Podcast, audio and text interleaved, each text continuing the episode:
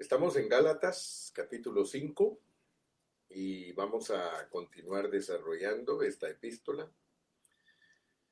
Ya entramos casi a la parte final de Gálatas. Este es el mensaje número 31.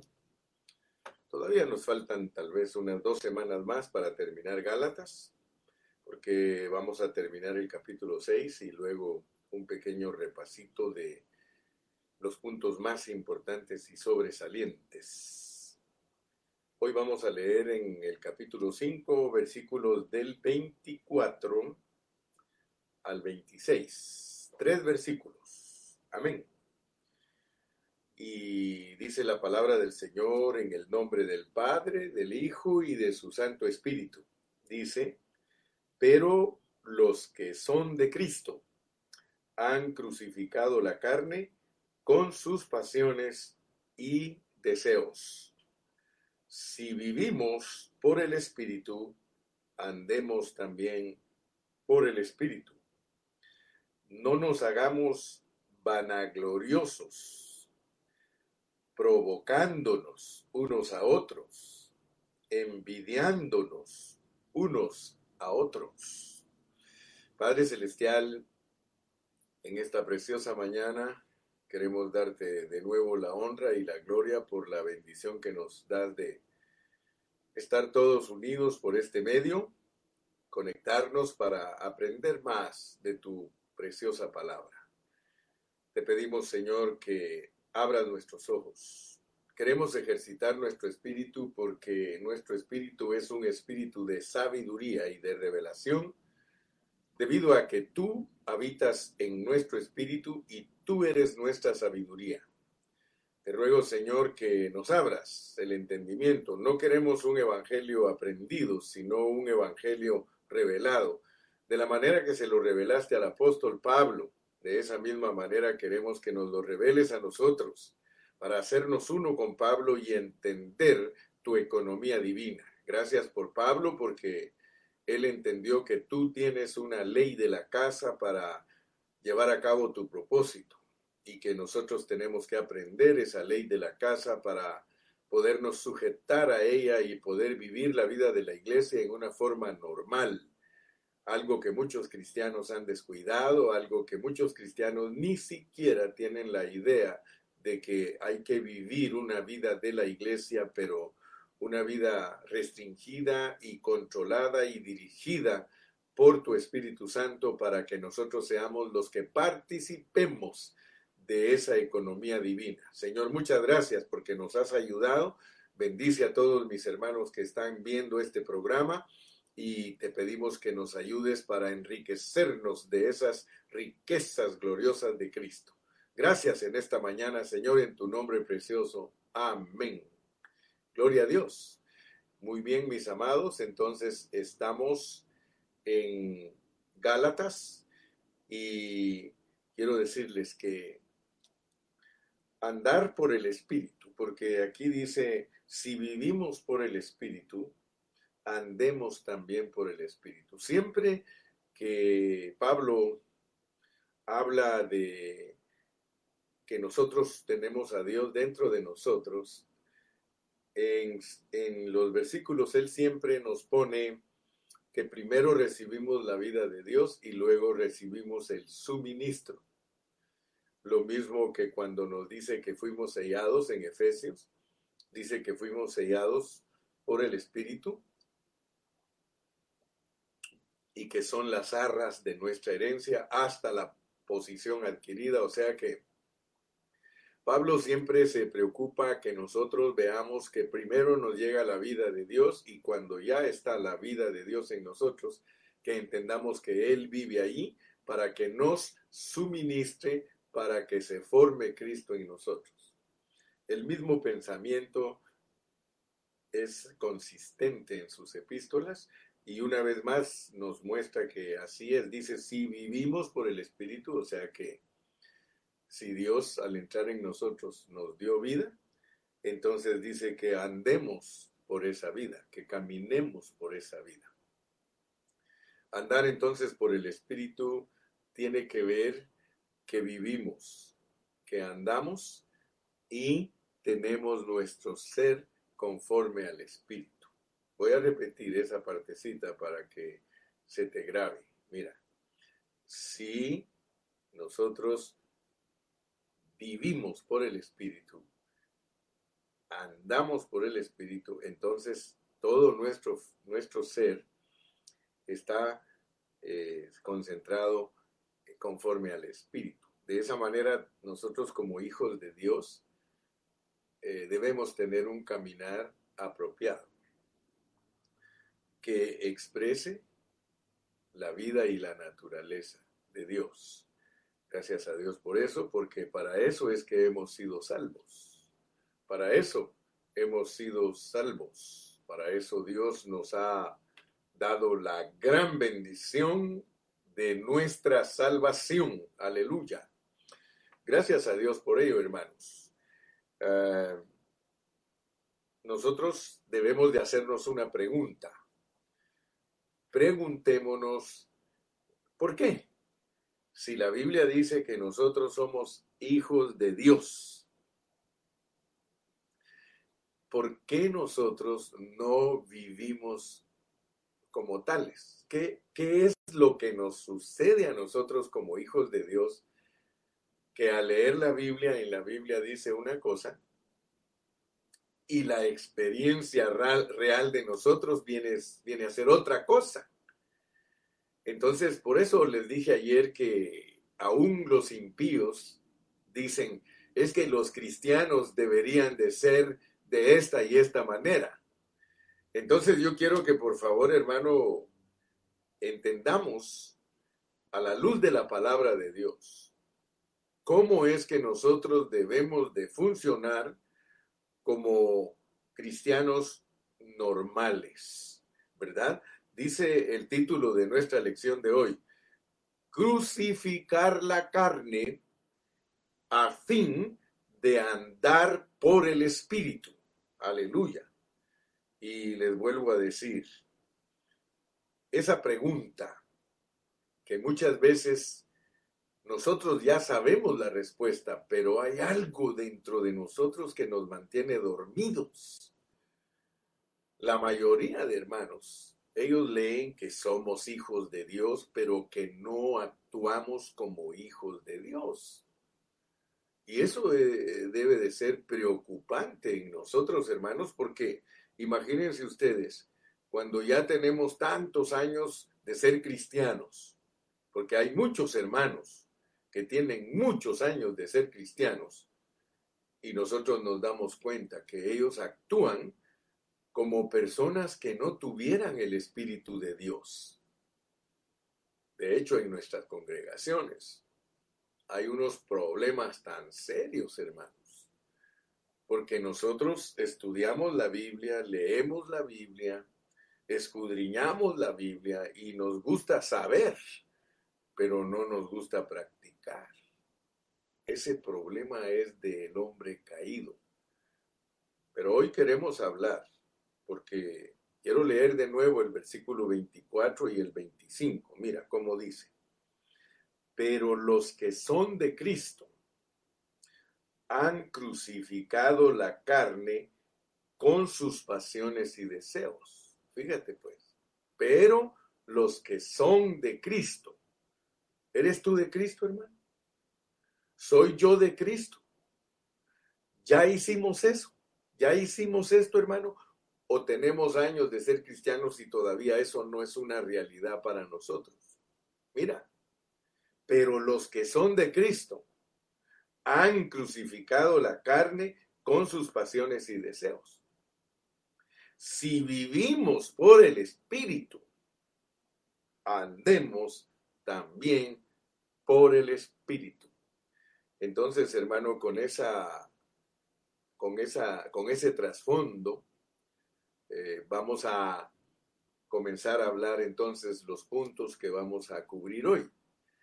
El primer punto es que notemos que el versículo 24 empieza con la palabra pero. Pero los que son de Cristo Jesús. Ahora, yo quiero que ustedes vean que aquí con esta palabrita pero hay un contraste con crucificar la carne y las obras de la carne. Un contraste, ¿por qué? Vamos a compararlo. Veamos el versículo 24, pero también veamos el versículo 19, porque esa palabrita pero del 24 está en contraste con el versículo 19 que dice, y manifiestas son las obras de la carne, que son adulterio, fornicación, inmundicia, lascivia. Y en un mensaje anterior hablamos de que la carne, para entenderla, es todo el ser de la persona.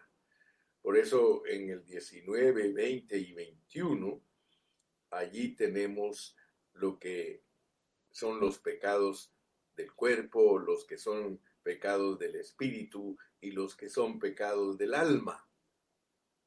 Entonces nosotros debemos de entender que el 24 dice, pero los que son de Cristo han crucificado la carne con sus pasiones. Dicho en otras palabras, todo nuestro ser, espíritu, alma y cuerpo, dice aquí, no es invento mío, dice que nosotros hemos crucificado la carne. Ahora, notemos que aquí hay un hecho porque en nuestra salvación, y quiero que notemos esto porque si no entendemos esto con claridad, nosotros no vamos a poder entender lo que el apóstol está tratando de, decirnos.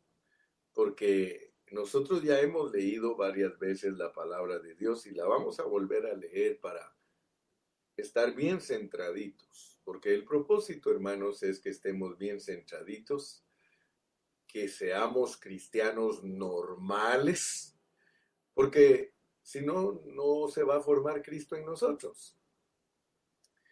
Y creo que nos debe de dar pena si tenemos muchos años de ser cristianos y todavía no hemos crucificado, porque vamos a ver que aquí hay dos cosas importantísimas. Vamos a leer Romanos 6.6. Romanos 6.6. Les dije que para entender al apóstol Pablo tenemos que unir todas sus epístolas porque Él nos pone un poquito por aquí, otro poquito por allá, y así, como dice Isaías 28, nos va colocando los fragmentos de la palabra para que se vuelva en nosotros un evangelio revelado, es decir, que lo entendamos.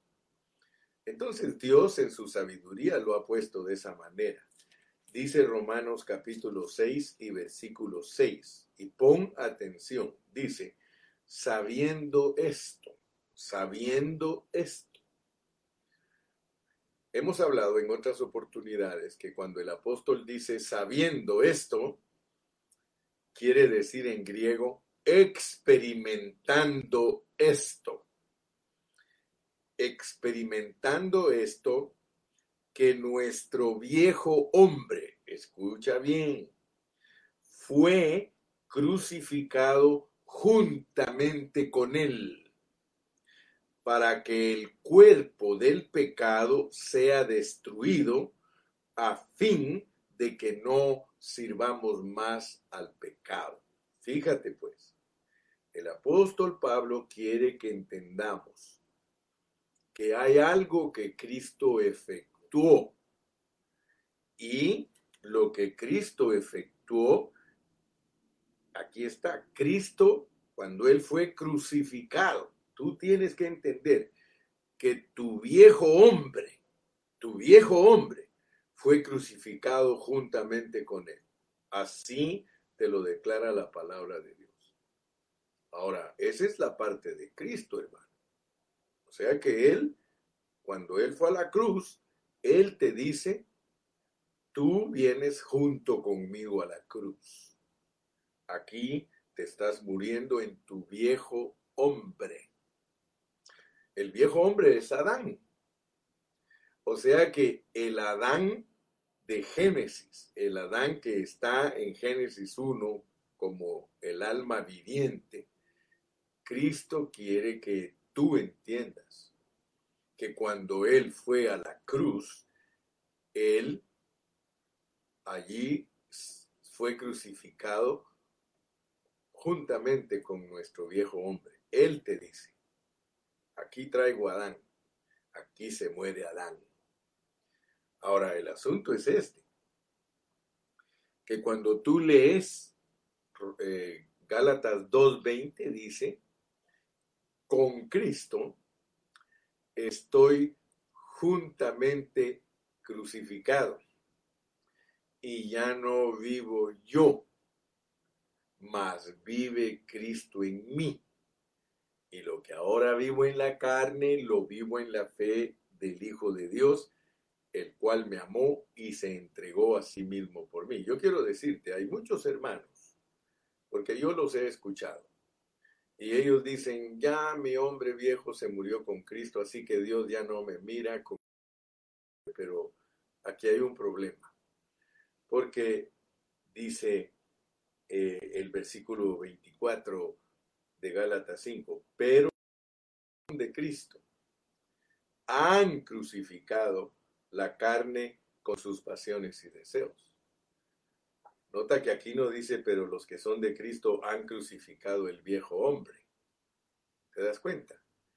Esto es importantísimo entenderlo, hermanos, porque nosotros debemos de entender que Cristo, Cristo, Él cumplió el hecho de que el viejo hombre fuera crucificado y el yo, escucha bien, y el yo por eso dice, con Cristo estoy juntamente crucificado y ya no vivo yo. ¿Ok? Entonces, tú tienes que aprender a unir Romanos 6.6 con Gálatas 2.20 y esos dos versículos te explican claramente que el viejo hombre y el yo murieron ahí juntamente con Cristo. Amén. Pero ahora hay otro aspecto y es que, pero los que son de Cristo han crucificado la carne. Entonces Cristo no crucificó tu carne. Cristo crucificó o, fue juntamente crucificado con él el viejo hombre y el yo. Pero nuestra carne, hermano, aquí dice que nosotros debemos de crucificarla. Por eso te dije, si esto todavía no ha ocurrido en ti, tiene que darte pena, tiene, tienes que tomarlo en serio, porque dicho en otras palabras, la, la crucifixión de la carne, aleluya, es la aplicación del hecho o sea que Cristo hace su parte, pero esa aplicación de ese hecho en ti, eso se llama crucificar la carne. Por eso hemos venido hablando y hablando y diciendo, si no tienes la fe para creer que tu viejo hombre y tu yo fueron crucificados, tú no agradas a Dios. Y esa es nuestra falla, pues. La falla de nosotros es ser livianos, ser descuidados, ser como personas indiferentes, como que no nos interesaran las cosas de Dios. Mira, mira lo que te estoy diciendo. Esto que te estoy diciendo no es liviano, hermano, porque todos tenemos el mismo problema, que nosotros nos hemos vuelto desgraciados, porque la gracia no la hemos entendido y por eso la usamos como libertinaje. Fíjate que usar la gracia como libertinaje es que nosotros no seamos serios en nuestra vida cristiana.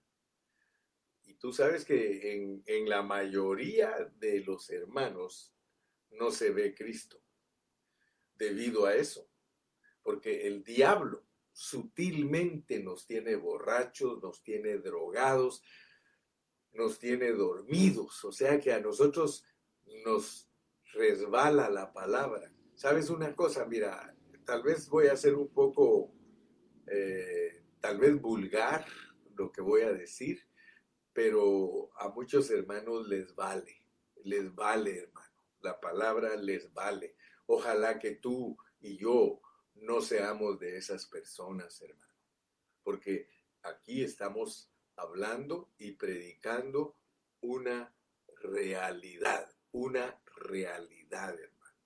Entonces, seamos jóvenes, sean señoritas, sean hermanos varones, sean mujeres adultas.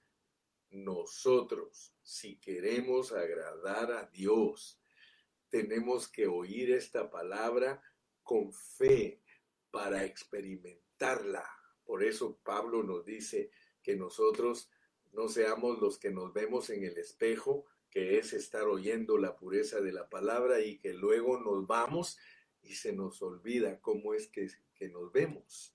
Hermanos, de verdad, de verdad, yo les digo que el mensaje de hoy es muy importante porque la mayoría de nosotros no aplicamos, no aplicamos lo que Cristo ha hecho a nuestra vida y eso es tener en poco a Cristo. Dice que si, si, si en la ley con dos testigos la persona moría irremisiblemente, cuando había cometido una transgresión.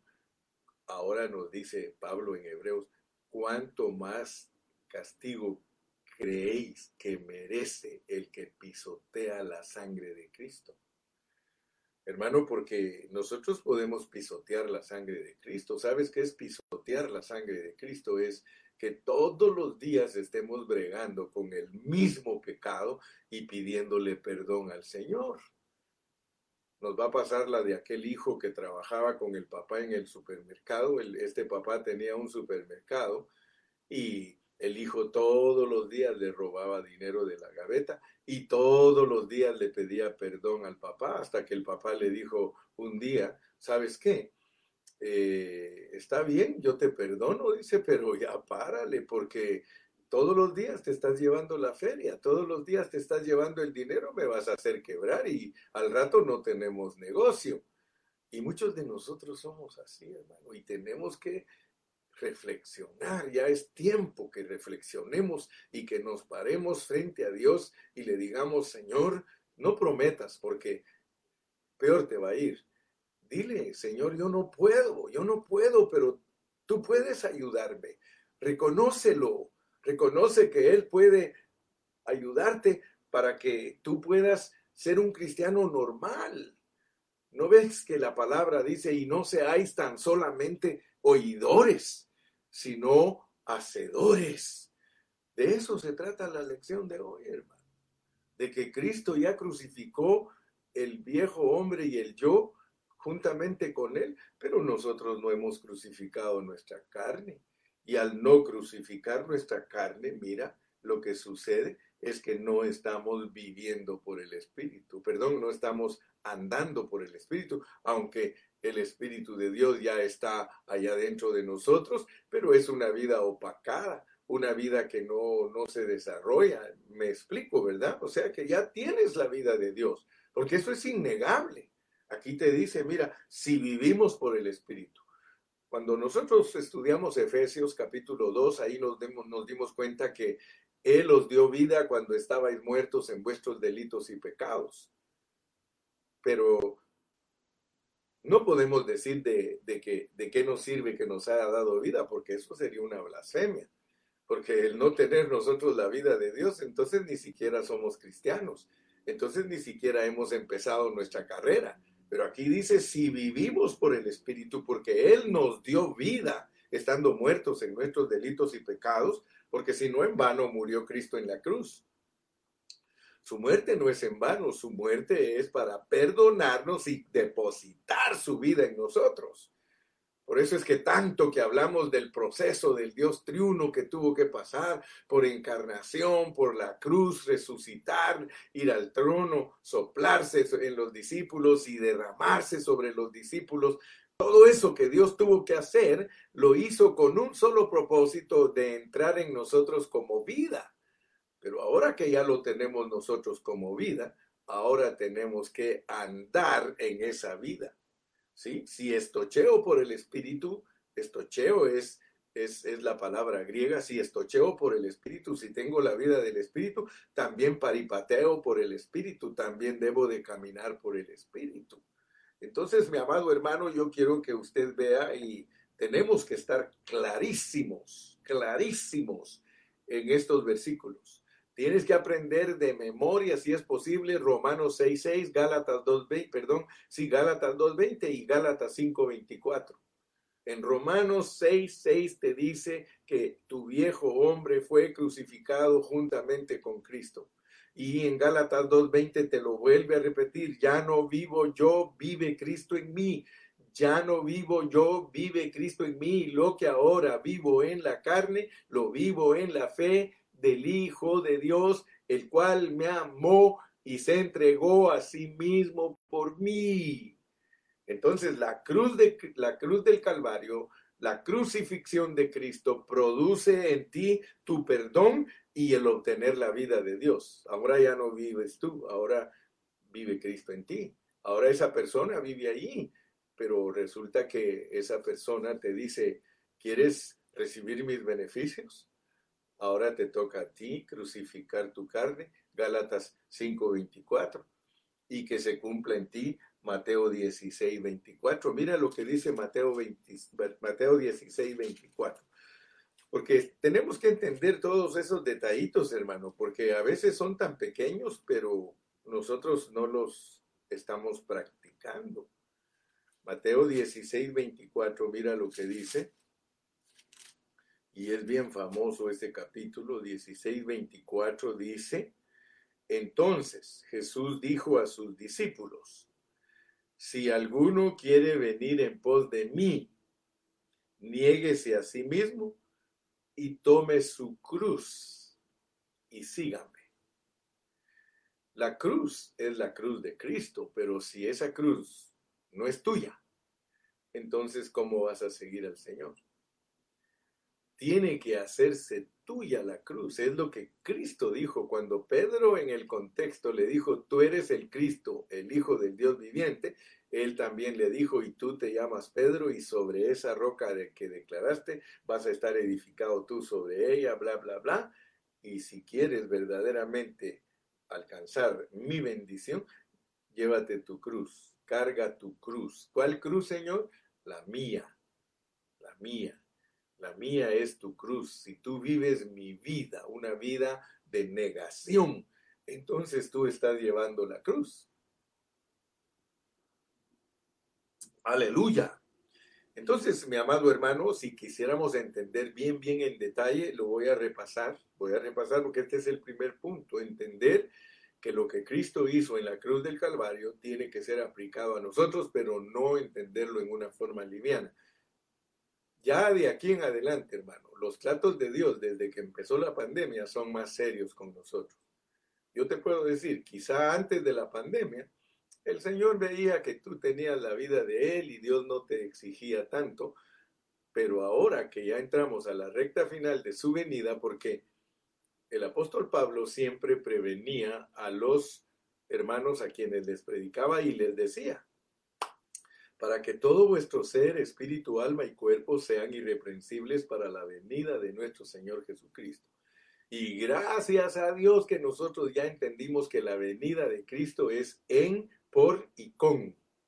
Durante toda la historia de los cristianos, Dios ha tratado con ellos respecto a su venida en, en, por y con. Esas, esa es la fórmula con que Dios trata con su pueblo y que esto se grabe en ti, hermano, que se grabe en ti. Que los tratos de Dios en toda la historia con unos hermanos trató en, pero va a llegar en el, momento que Él va a tratar por. Y todavía aún más, Él llega a la consumación de su venida con. Eh, te voy a explicar un poquito más, pero ponme atención porque si no pones atención, lo mismo te va a dar Chana que Juana. Pero no, la Chana es una y la Juana es otra. Tienes que saber la diferencia entre la Chana y la Juana. Fíjate, Dios todo el tiempo ha tratado con los cristianos en toda la historia bajo una fórmula de su venida, porque todos nosotros tenemos que estar preparados para la venida del Señor. Pero muchos no entienden ese aspecto. El aspecto es de que Cristo en nosotros tiene que venir primero. Por ejemplo, vamos a hablar de cristianos de hace 500 años. Dios trató con ellos con la fórmula en, por y con. Hace 500 años, si tú lees la historia, tú vas a la historia de ellos, cómo se movían ellos. Muchos de ellos creían que Cristo iba a venir en ese momento, debido a las circunstancias ambientales, todo lo que pasaba alrededor de ellos, ellos inmediatamente pensaban que ya Cristo estaba a las puertas. Tú puedes leer historias del año 1800, del año 1700, del año de 500 años para acá, muchos creían que ya Cristo venía. Inclusive hubieron grupos que se pusieron a estudiar profundamente la palabra y sentaron fechas diciendo en tal fecha viene el Señor. Pero es que Dios siempre ha tratado con su pueblo en con. Entonces, el asunto es que cuando Dios trata con su pueblo, Él quiere que primero, primero, antes que cualquier otra cosa, Cristo venga en nosotros como el Hijo del Hombre, que se forme. Eso es lo que Pablo dice aquí en Gálatas. Tengo dolores de parto para que Cristo se forme en vosotros. O sea que está hablando del año 49, del año 50, año 60, allá pasadito unos 30 años después de que Cristo murió, ya los hermanos tenían la bendición de que Cristo se podía formar en ellos. Cristo en mí, la esperanza de gloria. Y Pablo aún les insistió a ellos, estoy con dolores de parto hasta que Cristo sea formado en vosotros. Leemos tesalonicenses y ustedes van a encontrar que ahí él hasta dice los que estemos vivos. O sea que él mismo tenía una esperanza viva, porque eso es tener una esperanza viva. Y si nosotros ahorita estamos descuidando esos aspectos, por mucho que digamos que somos buenos cristianos, nosotros está resbalando en nosotros la revelación de Dios y no estamos participando en lo que Dios quiere que participemos. Cristo en nosotros es la esperanza de gloria. Entonces es urgente que veas eso, porque si Cristo no viene y tú te mueres, y te mueres sin que Cristo se haya formado totalmente en ti, entonces no entendiste los tratos de Cristo de en, por y con. Porque el Señor quiere que nosotros entendamos todo esto. Él quiere que apliquemos la cruz a nuestra, o sea que la aplicación de la cruz a nosotros sea nuestra experiencia. ¿Verdad? Y quiero decirte que intentar lograr eso por nuestra propia cuenta, hermano, eso es muy duro, es muy duro. Ninguno de nosotros puede intentar por su propia cuenta crucificarse.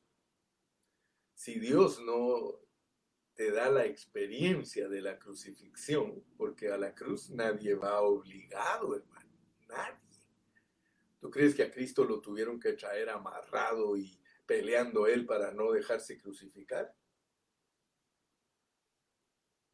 Y ese es un punto muy importante, hermano, que voluntariamente te entregues. A mí, dijo Cristo, y eso tienes, tienes que experimentarlo tú. A mí, dijo Cristo, nadie me quita la vida. Yo la pongo. Si tú y yo no ponemos nuestra vida voluntariamente en la cruz, nosotros no estamos crucificando nuestra carne. Ahora, para eso se necesita mucha fe. El Señor Jesucristo tuvo mucha fe para dejarse crucificar. ¿Por qué crees tú que el apóstol habla expresiones tales como y muerte de cruz? Como cordero fue llevado al matadero, dicen los evangelios, enmudeció y no abrió su boca.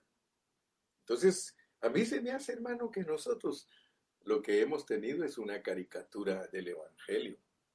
A mí se me hace que nosotros lo que somos es pura boca, Pura boca somos, hermanos, somos bien habladores, pero nuestra experiencia está agonizada, está muerta, hermano, está allí moribunda.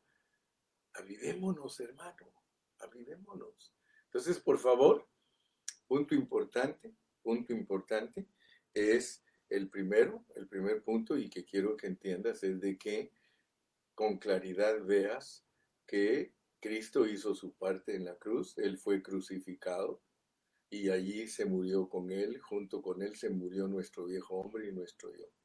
Pero en nosotros quedó viva nuestra carne, nuestra carne está viva. ¿Cómo no nos la quitó, hermano? ¿Cómo no nos quitó la carne? No, olvídate, no podemos suponer nada. Él quiere que tengamos victoria tal y como somos. Por eso te digo que Él siempre nos da una oportunidad. Todos los días tenemos una oportunidad de cambiar de vida.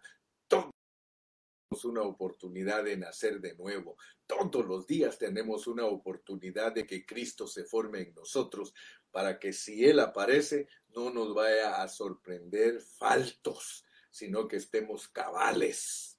Aleluya. Muy bien, entonces ya entendiste el punto número uno, entremos al punto número dos.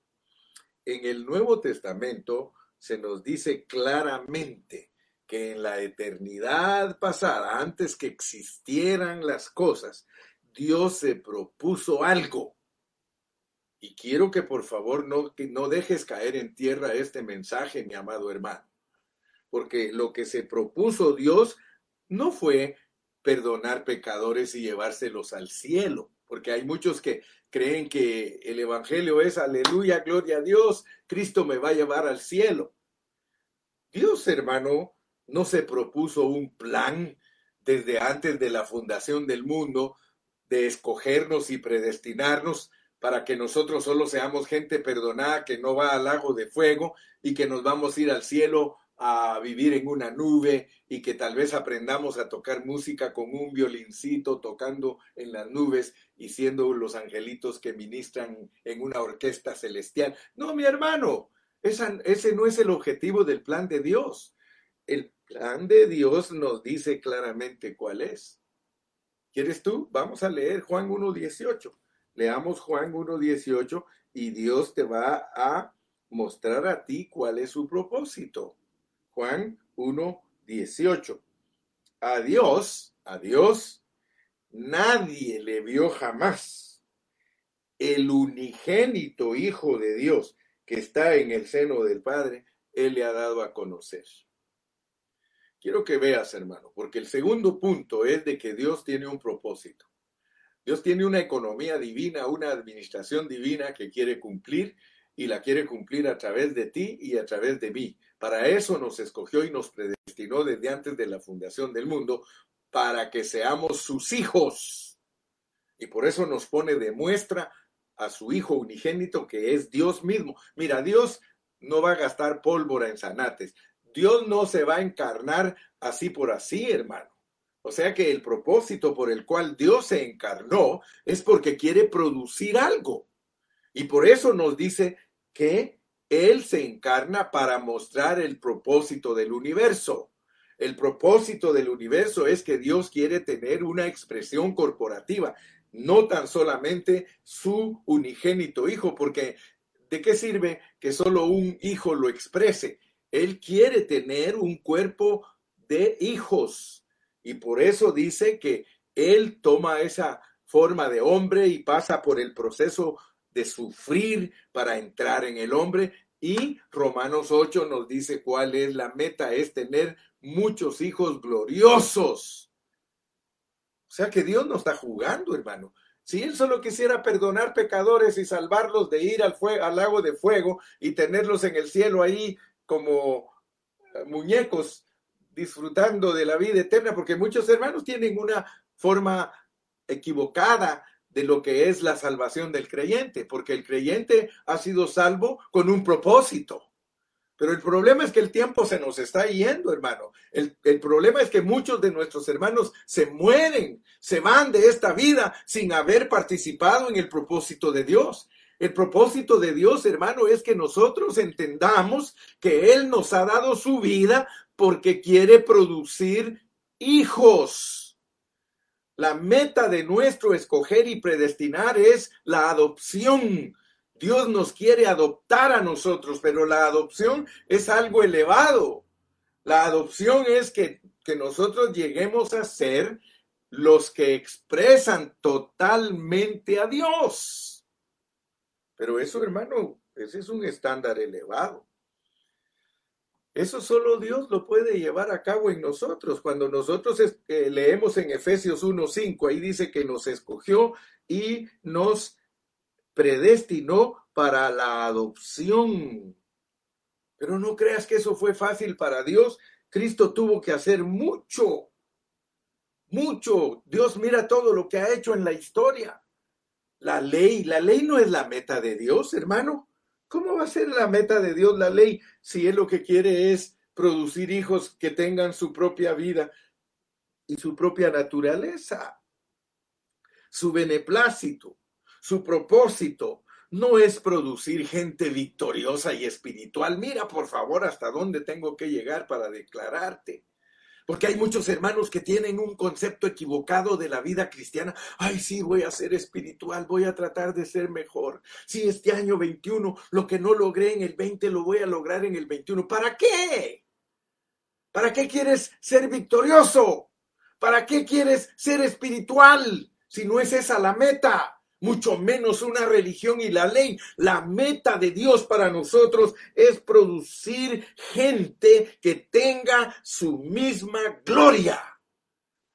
Dice, y aquel verbo se hizo carne y vimos su gloria, gloria del unigénito Hijo de Dios, lleno de gracia y de realidad. Eso es lo que Dios quiere darte a ti que estés lleno de gracia y lleno de realidad. Y la gracia, vuelvo a repetirte, la gracia no es usar tu hombre natural. Dios no está interesado en lo más mínimo en usar tu hombre natural. Él solamente quiere que cooperes, que si vives por el Espíritu, que camines por ese espíritu. Te están diciendo en otras palabras, y lo hemos dicho mil veces y lo diremos otras ochenta mil veces, que lo que Dios quiere es que cooperes con Él para que Él pueda verse a través de ti. Eso es lo que te hace un hijo genuino. Eso es lo que te hace un hijo verdaderamente real. Que tú le digas, Señor Vive tu vida, por favor. Yo estoy cansado de vivir esta vida natural. Yo estoy cansado de vivir esta vida que no toca tu propósito. Estoy cansado. No puedo más. Tienes que llegar a ese punto porque ese es el punto que Dios está esperando para que nosotros participemos de su administración divina. Gloria a Dios, hermano. Aleluya. No vayas a creer que es liviano ese hablar de Pablo de andar en el Espíritu. Si ya te expliqué lo que es el Espíritu, el Espíritu es Dios mismo. Dios mismo dentro de ti, anhelando. Por eso Él te cela. Él, él quiere una esposa gloriosa. Él cela en ti algo. Dice el, Pablo dice, el Espíritu nos cela el Espíritu nos anhela. El Espíritu quiere ver en ti, hermano. Ya deja de esas niñerías, hermano, porque nosotros nos movemos por puras niñerías, hermano. Los cristianos de hoy en día nos movemos por puras niñerías, hermano. La carne no está crucificada, sus pasiones están sueltas. Nosotros, hermano, vivimos a expensas de nuestra carne cuando Dios mismo quiere que entendamos. ¿Se da cuenta por qué este mensaje es profundo? Termino con el tercer punto, el espíritu del Hijo. El espíritu del Hijo, hermano el Espíritu de Cristo. Cuando hablamos de Cristo, ya sabes pues que estamos hablando del Padre que se encarnó y que pasó por un proceso para venir a ser el Espíritu de Cristo.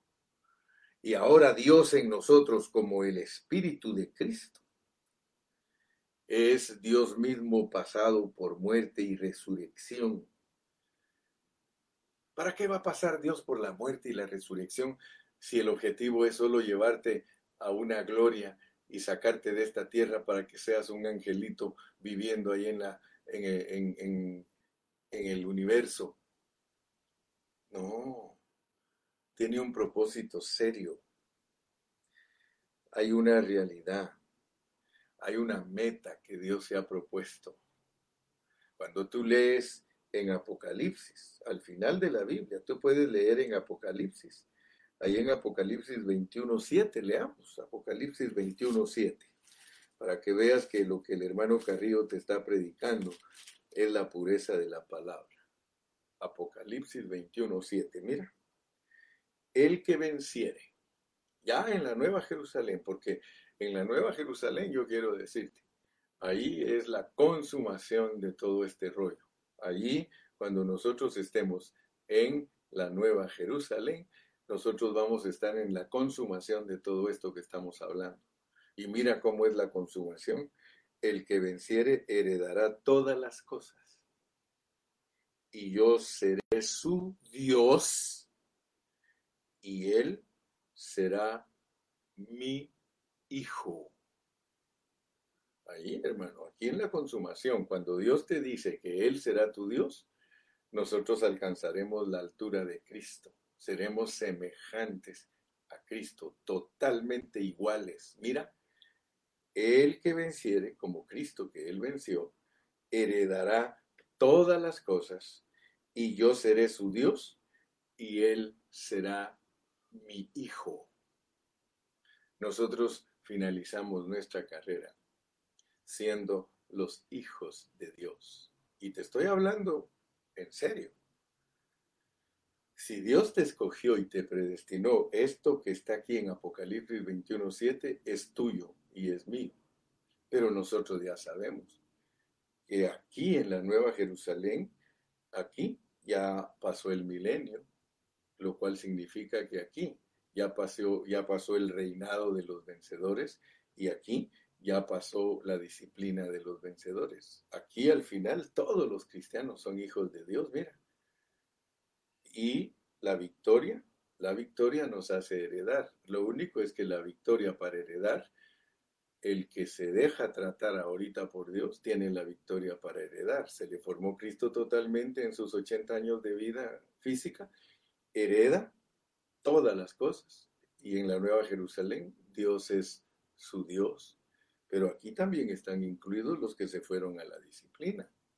Porque los que no fueron vencedores en los 80 años les toca ser vencedores en mil años de disciplina dispensacional, en el lloro y el crujir de dientes. Eso ya, ya lo entendimos, ya eh, nosotros comprendemos correctamente Mateo 25, las diez vírgenes y los talentos y todo eso. Y comprendemos también cómo es la venida de Cristo en Mateo 25 para juzgar a las naciones.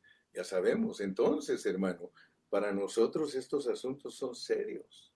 Estos asuntos son serios porque nosotros finalizamos siendo los hijos de Dios.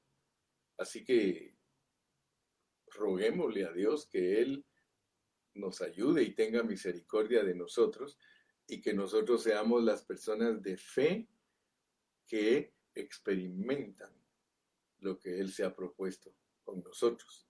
Entonces, no te olvides nunca que en, por y con son claves para que tú seas vencedor. Si Cristo viene en ti, si el Hijo del Hombre se forma totalmente en ti, tú vas a participar en lo que viene, el milenio, vas a reinar juntamente con Cristo. ¿Por qué? Porque tú lograste en. Pero si no lograste que Cristo se formara en ti, tienes que esperar y si estás vivo, si estás vivo vas a pasar a través de la gran tribulación, pero ahí viene Él por ti. Y juntamente con los vencedores se juntan todos los cristianos que van a pasar por la tribulación, que los hace vencedores. O sea que nosotros los cristianos no debemos tener miedo a la gran tribulación. ¿Sabes cuál es el miedo que debemos tener? De que Cristo no se forme en nosotros. Eso sí nos debe espantar porque nosotros tenemos estos tratos que vienen ahorita. Ahorita mismo tenemos la oportunidad que Cristo se forme en nosotros. Pero si el Señor ve que nosotros somos negligentes y en su misericordia nos deja vivos para pasar, porque para pasar por la gran tribulación tienes que estar vivo, porque allí es donde vas a dar tu vida por el Señor y entonces allí te hacen dar la altura. Amén. Entonces eres uno que logra su victoria y logra ser vencedor y heredero eh, por los tratos de la gran tribulación, pero ahí ya sabes que nos morimos en manos del anticristo, pero gloria a Dios porque dice que lavamos nuestras vestiduras y que subimos victoriosos con palmas en las manos, etcétera, etcétera, y con vestiduras blancas. Gloria a Dios.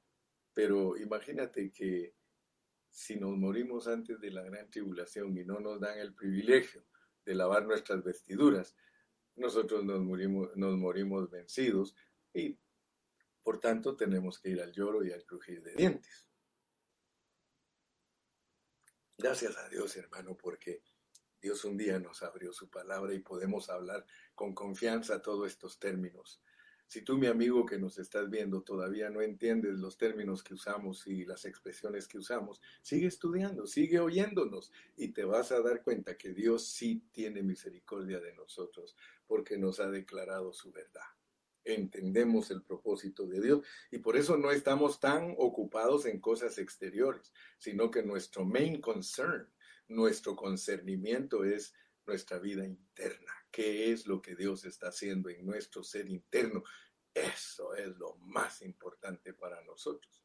Entonces, mi amado, ya estoy llegando al final. Quiero que regreses a Gálatas porque ahí en Gálatas estamos y quiero que leas el versículo 26, versículo 26 de Gálatas 5, porque ya entendimos la secuencia que Dios tiene en su palabra. No se te olviden los tres puntos de hoy. El primer punto es de que Cristo hizo su trabajo en la cruz para que tú te lo apliques a ti mismo y que se vuelva tu experiencia. El segundo punto es que Dios, desde antes de la fundación del mundo, se propuso tener hijos, adoptar hijos. Para eso es que Dios nos está revelando su palabra para que se forme Cristo en nosotros y seamos victoriosos y que en nuestros 80 años de vida física Cristo se forme en nosotros para que tengamos parte en el milenio. Pero que de todas maneras, si en caso somos vencedores tardíos, no nos dejamos trabajar al Señor en nosotros, pues nos vamos a morir antes de la gran tribulación, pero nos vamos al lloro y al crujir de dientes para ser perfeccionados, perfeccionados allí y que cuando se establezca la nueva Jerusalén seamos los hijos herederos del Señor. Así funciona, créemelo es pureza de palabra, puedes estudiarlo. Si no lo sabes todavía, vuelvo a repetirte, no te preocupes, nosotros podemos enseñarte cómo es el cuadro completo de los tratos de Dios con los hombres. Pero al final, el punto final es de que Dios para lograr todo eso se hizo el Espíritu y Él quiere que nosotros crucifiquemos nuestra carne a nosotros nos queda la tarea de crucificar nuestra carne. Escúchame, joven, señorita, hermano, hermana, tenemos que crucificar nuestra carne. Eso no lo hizo Cristo, eso nos toca hacerlo a nosotros.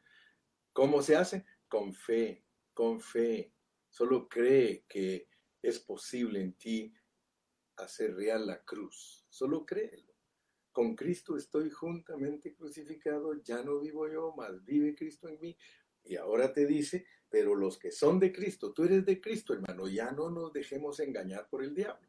Si somos de Cristo, nosotros hemos, está en pretérito perfecto, hermano.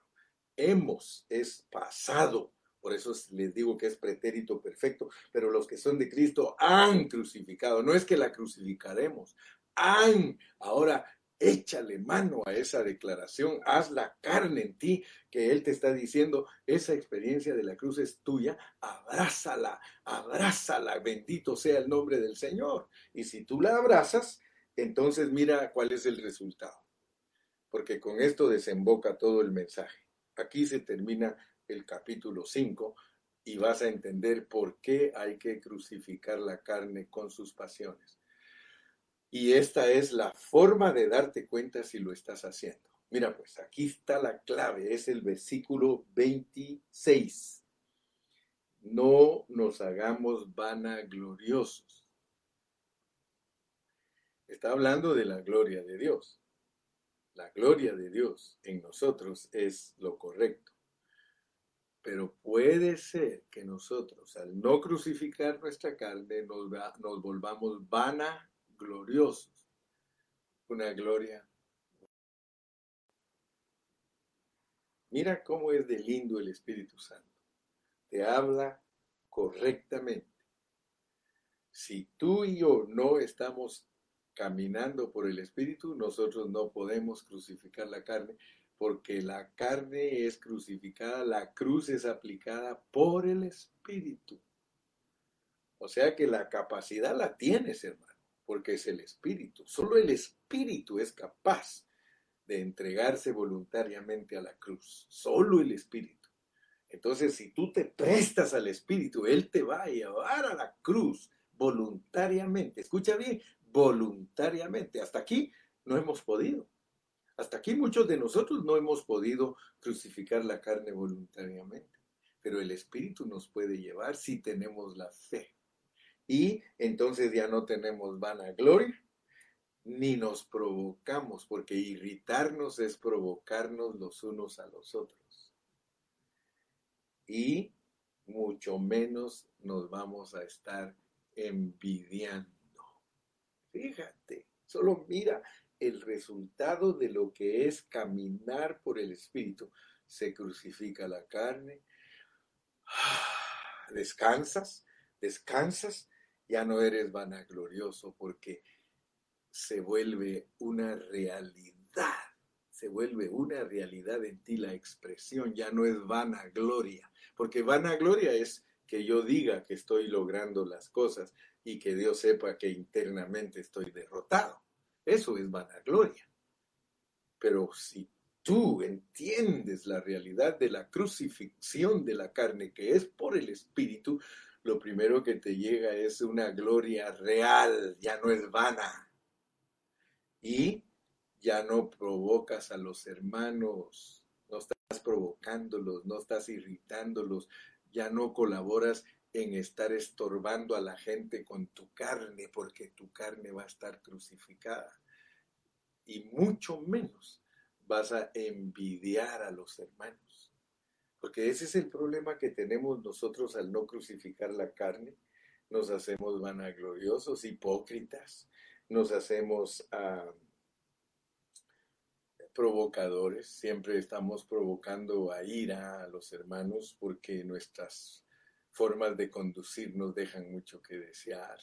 Y finalmente nosotros, aunque digamos que no, tenemos envidia de los hermanos. ¿Qué es tener envidia de los hermanos? Envidia es que les va bien a ellos y nosotros estamos mordiéndonos por dentro. Hermano, mira, el diablo es astuto. El diablo es astuto porque cuando un hermano no te cae bien a ti, ay, te dicen que le dio COVID, tú te alegras. Hermano, ese espíritu es muy malo. O que si el hermano no te cae bien a ti, perdió su casa, tú te alegras. O si él tiene muchas cosas buenas, te da envidia, pero esa envidia es mala porque al mismo tiempo le deseas el mal a la persona. Hermano, de verdad, mira, el no crucificar la carne voluntariamente por el Espíritu trae unas consecuencias pero totalmente negativas para nosotros.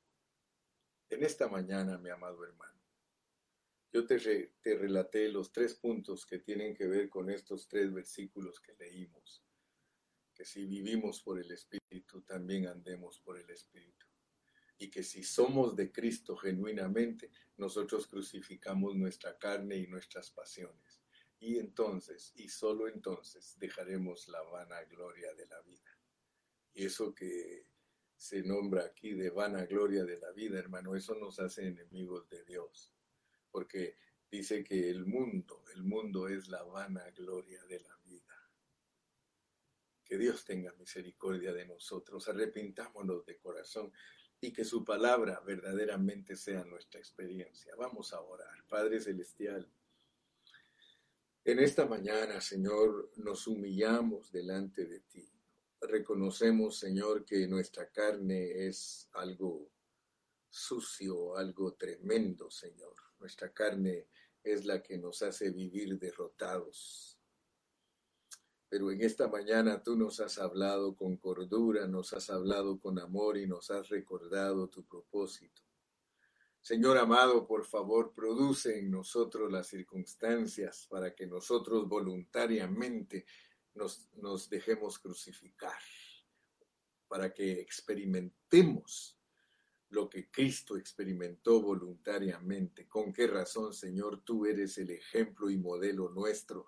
Si tú siendo Dios te entregaste voluntariamente a la muerte, y es lo que nosotros nos ha costado. Te pedimos en esta mañana que nos des esa bendición, Señor.